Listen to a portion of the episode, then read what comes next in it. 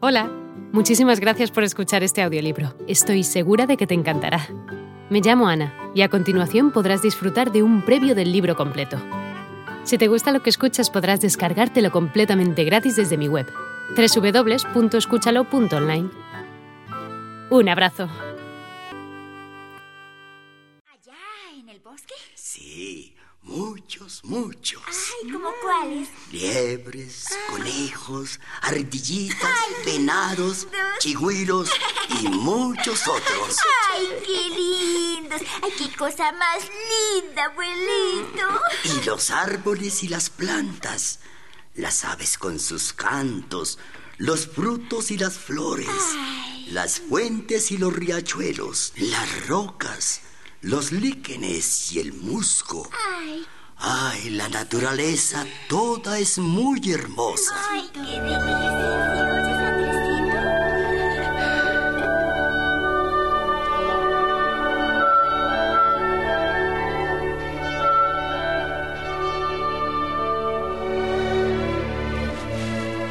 Eh, tía Pacha, ¿Sí? ¿dónde está Julián? Creí que estaba con ustedes. No lo he visto por aquí en toda la mañana. Debe andar por ahí, por el bosque. No quiso que nosotros lo acompañáramos. Pero ¿cómo se le ocurrió hacer esto, Pero, Julián? pero si yo no sabía. ¿Cómo que no sabía? Oigan, si no me equivoco, es el tío Perico discutiendo allá con Julián. Yo necesitaba esos palos para mi cabaña, ¿Y tío. por qué no preguntó cuáles podía coger, hombre? Ah, ¿Qué sucede, tío Perico? Ah, ¿Qué pasó, Julián? Es que Este muchacho me hizo un terrible destrozo en el bosquecito de pinos. Miren el montón de arbolitos que me destruyó.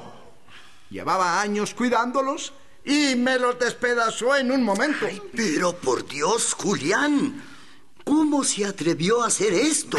bueno, ¿y es que acaso los árboles no son para tumbarlos o qué? No, señor, no, señor.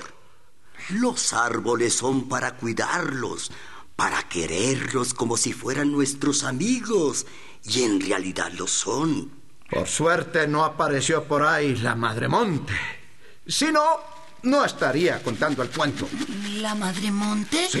¿Y, y quién es ella, tío? Pues es la que cuida los montes y los bosques y todas las criaturas que hay en ellos.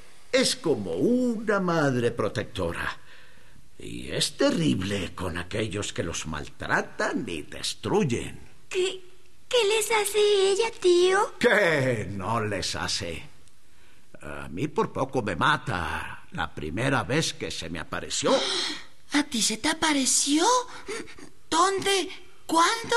Cuenta, tío, cuenta. Bueno, estaba yo todavía muy muchacho, así como Julián. Un día me fui con Chucho, uno de mis amigos, a pescar bien abajo del río que pasa por esta finca. Ya habíamos andado bastante con un calor abrasador que parecía que nos iba a derretir hasta los huesos. Y claro, con una sed terrible cuando de pronto descubrimos un árbol cubierto por completo de naranjas enormes, doradas, que brillaban bajo el sol. Nosotros, sedientos como les dije, en lugar de bajar las naranjas con cuidado como se debe, tomamos unos palos que encontramos por ahí y ambos a una empezamos a golpear ese pobre naranjo, a quitarle los gajos a garrotazos, en fin, a despedazarlo. Estábamos en esto cuando de pronto... ¡Quieto, Chucho! ¡Quieto! ¿Qué, ¿Qué pasa, Perico? Parece que está temblando. No, hombre. Es el naranjo que se retuerce por la golpiza que le estuvimos dando. No, no, no. No, no, solo este naranjo el que se mueve. Mira cómo se tambalea todo el bosque. Ah. Está temblando. Sí, hermano. Todos los árboles se agitan como si se quisieran desprender de la tierra. No, no, no, no. Es el viento. ¿Y, y cómo resopla?